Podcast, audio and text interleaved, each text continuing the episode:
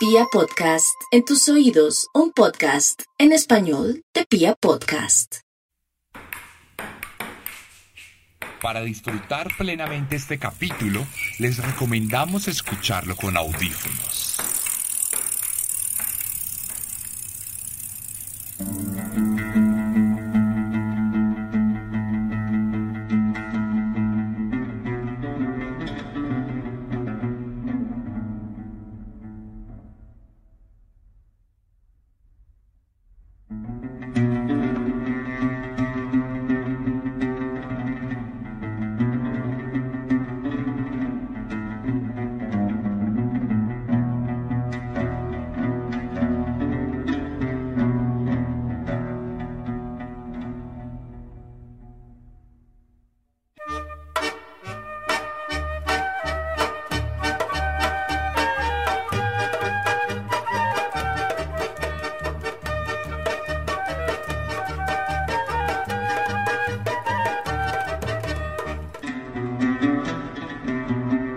Dice la tradición que hace más de 4.000 años, en los alrededores del 2500 a.C., el pueblo de Canaán se asentó en una tierra desértica luego de un prolongado periplo por lo que hoy conocemos como Medio Oriente. En aquella región fundaron una ciudad que decidieron llamar Urisalim, que traducido al español quiere decir literalmente la casa de la paz. Una ironía, teniendo en cuenta que Jerusalén ha sido a lo largo de la historia el escenario predilecto de incontables guerras y matanzas a manos de innumerables pueblos que han querido poseer esta parte del mundo por diversas razones. Allí, y dentro de esta tierra, han sembrado su semilla las legiones del Imperio Romano, los mamelucos de los califatos árabes, los aldeanos filisteos, los caballeros cruzados de Europa Occidental, los milicianos montados del Imperio Otomano y los colonialistas franceses y británicos. Allí, la sangre se ha derramado como en pocos lugares del resto del mundo y la única paz que se ha visto es la del nombre que enarbolan las banderas de la ciudad donde el profeta Mohammed ascendió a los cielos, donde Jesús resucitó y donde el pueblo judío erigió su primer templo. La ciudad que todos quieren tener y por eso la ciudad por la que todos están dispuestos a matar.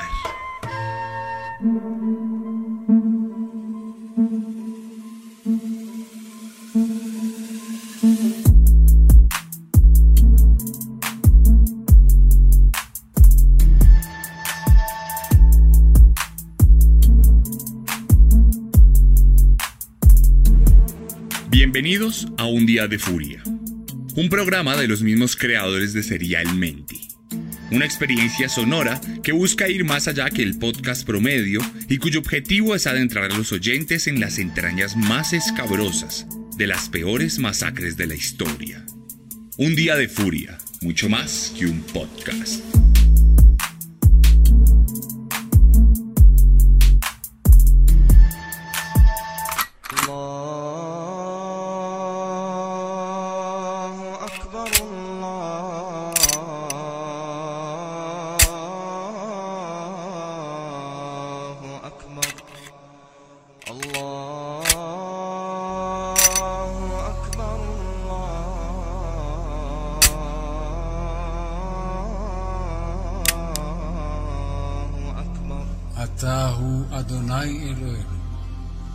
שהקטירו אבותינו לפניך, את קטורת הסמים, בזמן שבית המקדש קיים, כאשר ציווית אותם על ידי משה נביאך, ככתוב בתורתך. Para poderles contar la historia de hoy, me veo en la obligación de darles un brevísimo contexto histórico de lo que ocasionó la masacre que protagoniza este capítulo. Si me extendiera para contar la profundidad lo que ocurre en Tierra Santa, tendría que dedicar una temporada entera a los acontecimientos, y aún así me quedaría corto. El origen del conflicto árabe-israelí puede remontarse a tiempos mucho más antiguos de lo que fue el Imperio Romano o las famosas cruzadas. Dada esta complejidad, encuentro pertinente trazar la línea de la narración en el siglo XX. Por allá en 1915, en la Primera Guerra Mundial, cuando ingleses y franceses se repartieron las zonas de influencia de Medio Oriente. Una vez lograran derrotar al Imperio Otomano, el cual había dominado la región por siglos.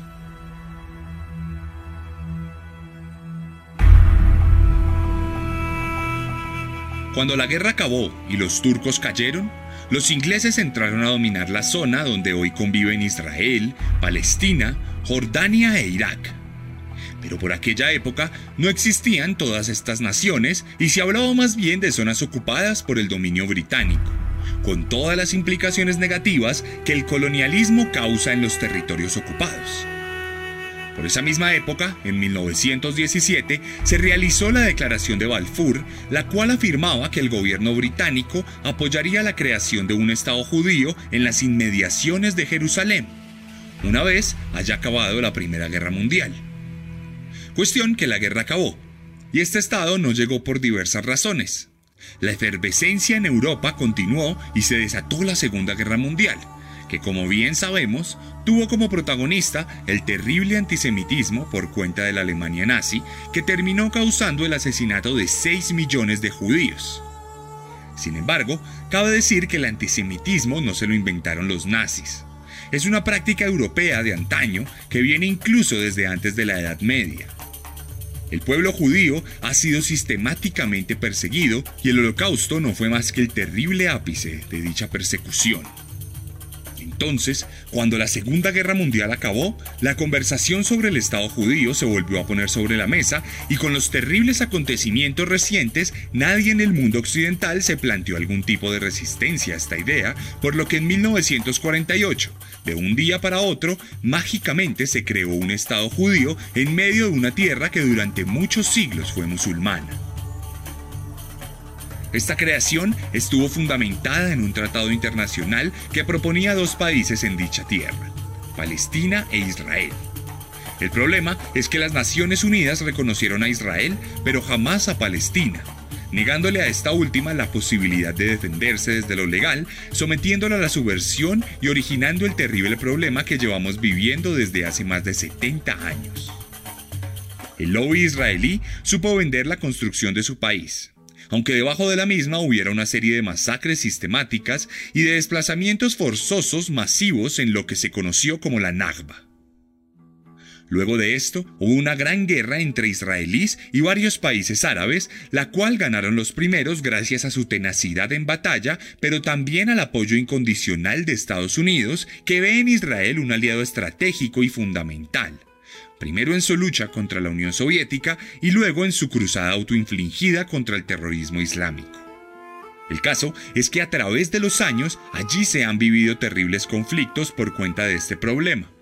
Guerrillas palestinas de las cuales devinieron grupos terroristas, por un lado, y por el otro, ejércitos israelíes que han violado sistemáticamente cientos de resoluciones de la ONU y de derechos humanos con el beneplácito de los Estados Unidos. Dicho esto, y para no extenderme, quiero finalizar este contexto con el tema de los colonos. Cuando Israel fue fundado, Palestina fue dividida en dos, Gaza y Cisjordania. Cisjordania, que es la parte más grande de Palestina, está ocupada por Israel, en lo que se ha denominado como el apartheid del siglo XXI. Una terrible situación en la que la construcción de muros, el robo de fuentes hídricas y la segregación de la población árabe han sido el pan de cada día. En este escenario, los israelíes han construido asentamientos colonos de población civil armada en varios puntos de Palestina, robándose literalmente miles de kilómetros de tierra que no les corresponde bajo ningún decreto internacional. Pensemos en la población de colonos como personas de otro país que se van a vivir al país ocupado y que tienen derecho a vivir armados como paramilitares para defender la casa que construyeron en una tierra que se robaron. Uno de sus colonos es Baruch Goldstein, un judío nacido en Nueva York, Estados Unidos, que emigró a Israel y defendió su bandera con sangre ajena. Les voy a contar un par de cosas sobre él.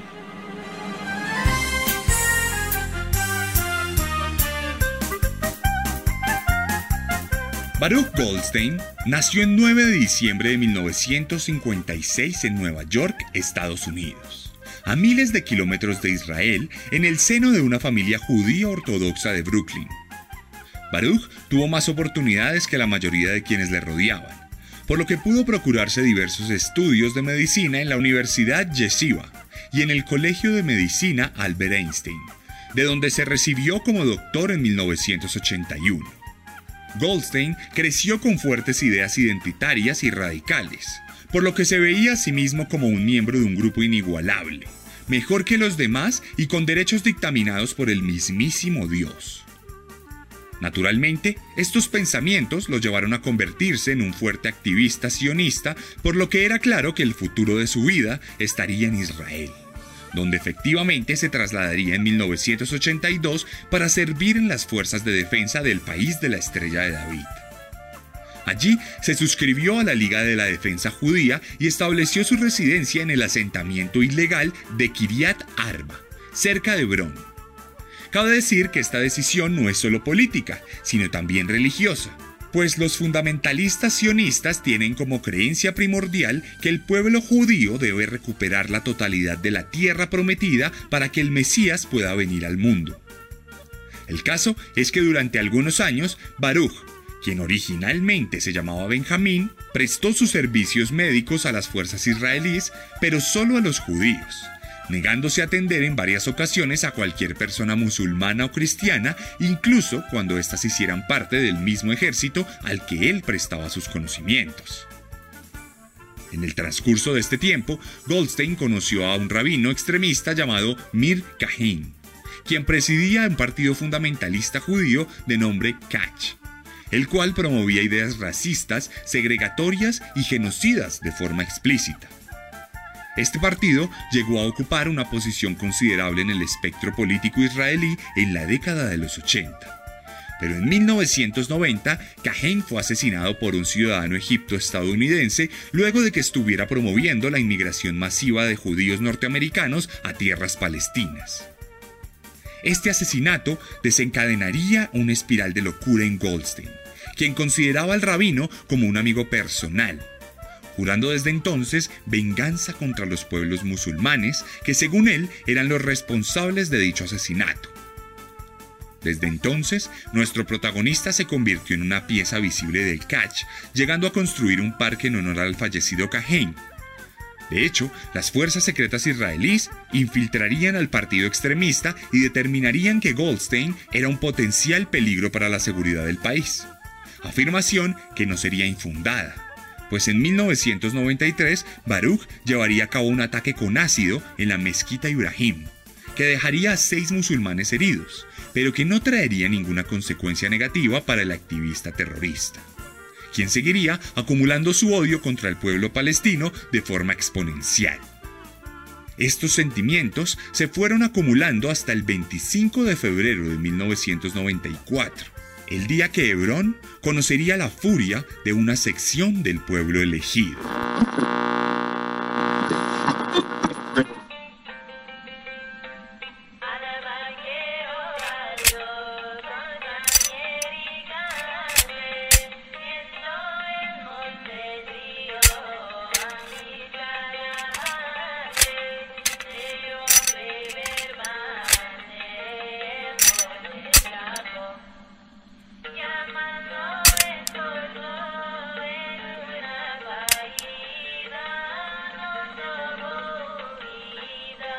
ברוך אתה אדוני אלוהינו מלך העולם אשר קידשנו במצוותיו וציוונו על מקרא מגילה.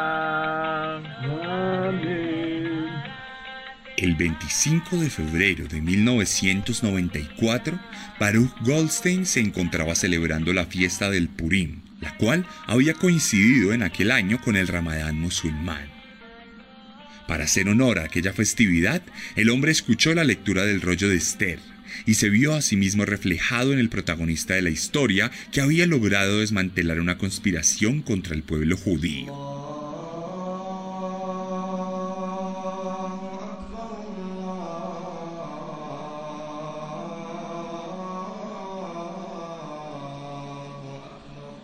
Mientras tanto, unos 800 musulmanes palestinos entraban en las inmediaciones de la tumba de los patriarcas para atender el primero de los cinco llamados a la oración de aquella jornada.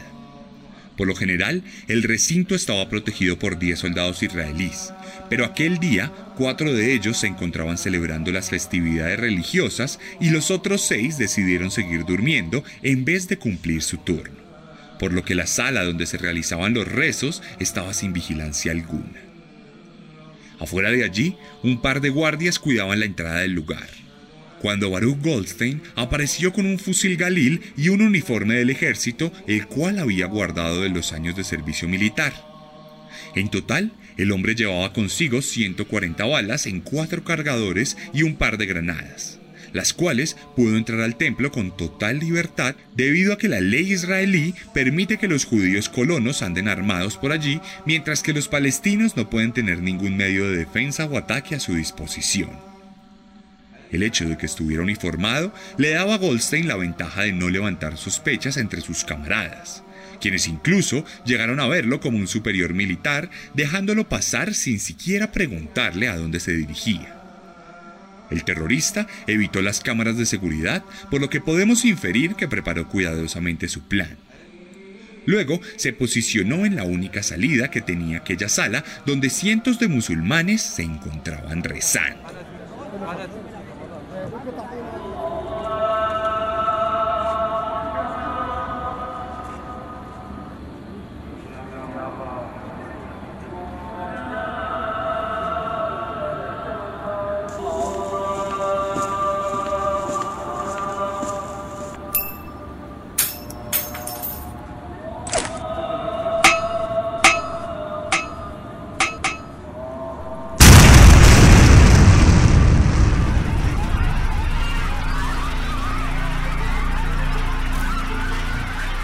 Cuando apenas terminaba de salir el sol, Baruch Goldstein activó una granada en medio de la multitud que se encontraba practicando el suhut, aquel momento de la oración musulmana en el que las personas reclinan su cabeza contra el piso, siendo así mucho más vulnerables.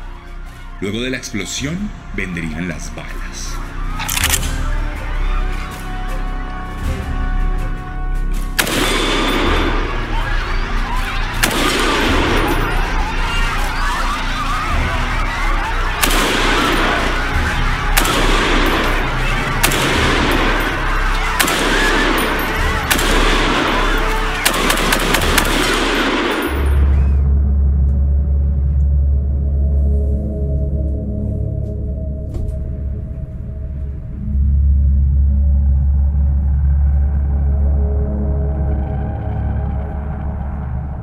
Goldstein abrió fuego indiscriminado contra mujeres, niños y adultos, cobrándose la vida de 29 personas e hiriendo a otras 25 en una encarnizada escena de violencia que tan solo duró un par de minutos.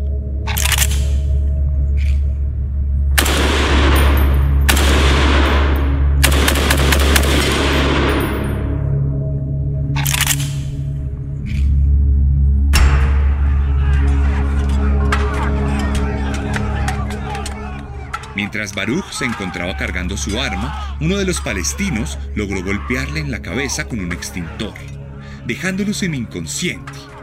Momento que aprovecharon las víctimas para abalanzarse sobre él, desarmarlo y golpearlo hasta matarlo en el mismo lugar donde desató la masacre. Sin embargo, aunque Goldstein había sido apresado, el caos no terminaría aún.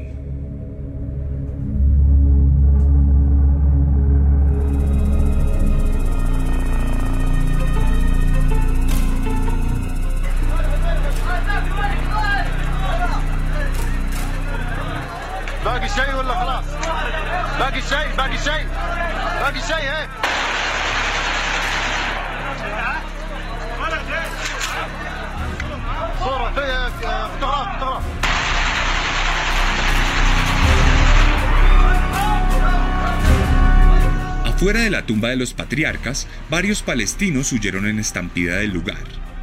Esta turba dejó un saldo de tres muertos que perdieron la vida bajo los pies aterrados de sus compatriotas, quienes al salir del lugar se encontraron con algunos soldados israelíes que dispararon de forma esporádica, cobrándose otro par de vidas por lo menos.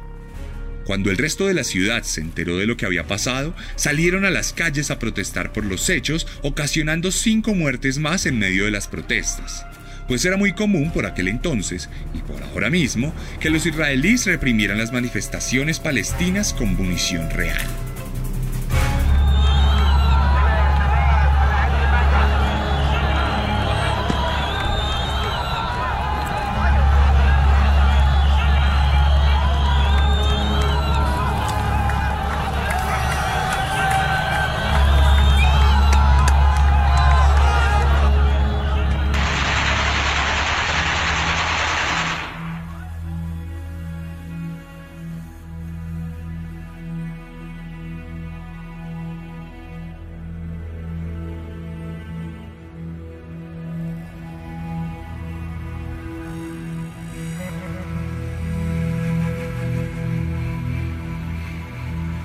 Durante los siguientes días, en toda Palestina, lo que es Gaza y Cisjordania, multitudinarias protestas se llevaron a cabo, dejando un saldo de unas 40 víctimas mortales a manos del ejército.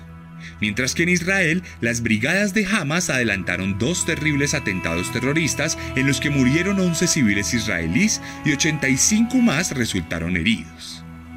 De hecho, hasta esa fecha, las milicias palestinas se habían negado a atacar a la población civil de Israel, pero la masacre de Goldstein cambió todo, acrecentando la vorágine sangrienta que hasta la fecha sigue cobrándose la vida de palestinos e israelíes en la tierra que Dios alguna vez pisó.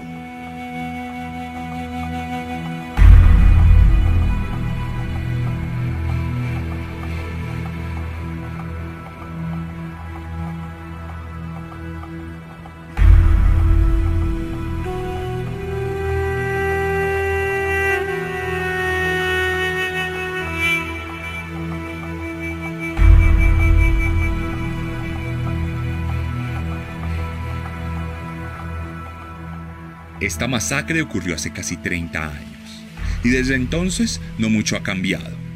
La sangre sigue corriendo por la tierra palestina. Los soldados israelíes siguen humillando, maltratando, secuestrando y asesinando a la población civil del lugar. Los asentamientos son cada vez más grandes y más agresivos, y las bombas siguen cayendo de forma indiscriminada. Cuando busqué sobre esta masacre, tuve que hacer una salvedad porque hay otra con el mismo nombre, pero en 1929. Y es que parece que la tierra prometida es en realidad una tierra maldita condenada a ser el manantial inagotable de muerte y destrucción. A pesar de que la causa palestina sigue siendo relevante en ciertos sectores activistas y algunos políticos que sienten alguna empatía, el mundo entero ha terminado siendo cómplice de cada vejamen cometido en el hogar de Mohammed y Jesucristo. La ONU no ha intervenido realmente en la región, Estados Unidos apoya irreductiblemente el apartheid y los muros siguen poblando la tierra robada hace décadas. La tumba de Baruch Goldstein hoy en día es un altar visitado por muchos israelíes que lo ven como un héroe y un mártir que dio su vida por su país. Y aunque el gobierno de la nación lo ha catalogado como un terrorista y lo ha relegado al peor episodio de la historia, lo cierto es que sus ideologías han sabido permear las políticas públicas y se han posicionado cínicamente como auténticas soluciones a un problema milenario. A raíz del ataque judío, a los palestinos se les prohibió el tránsito por ciertas calles y la libertad de culto fue coartada para evitar posibles represalias. La víctima fue revictimizada por aquel entonces y aún hoy en día sigue siendo revictimizada de forma indefinida. La madre de todos los conflictos fungió como incubadora de lo peor que el ser humano tiene por ofrecer.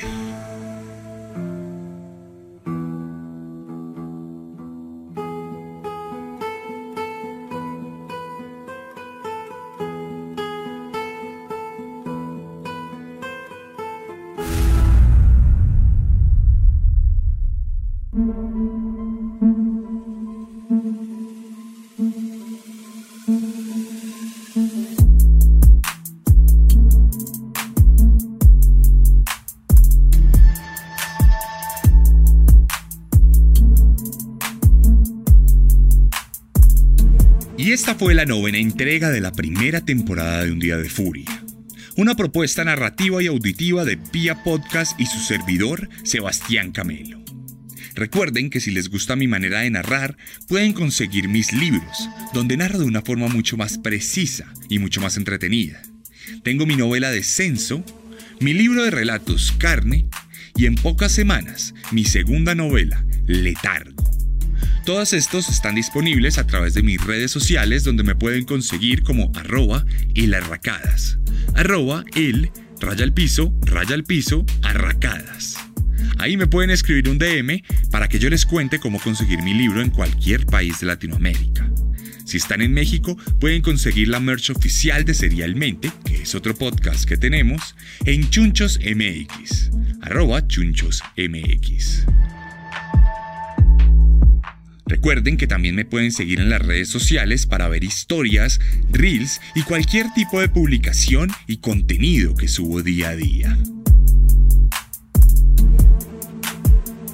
Este 27 de marzo tendremos el lanzamiento de mi novela, Letargo, Pesquisas de un honor fragmentado. Un libro que escribí hace un par de años en España y que va a ver la luz en Ciudad de México. Así que si usted está en Ciudad de México y quiere conocerme, nos vemos el 27 de marzo.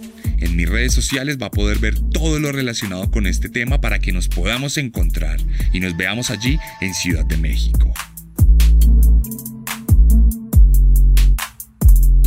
Recuerden que el 8 de marzo vuelve serialmente. Esto fue un día de furia, cuando el odio se funde en nuestras manos.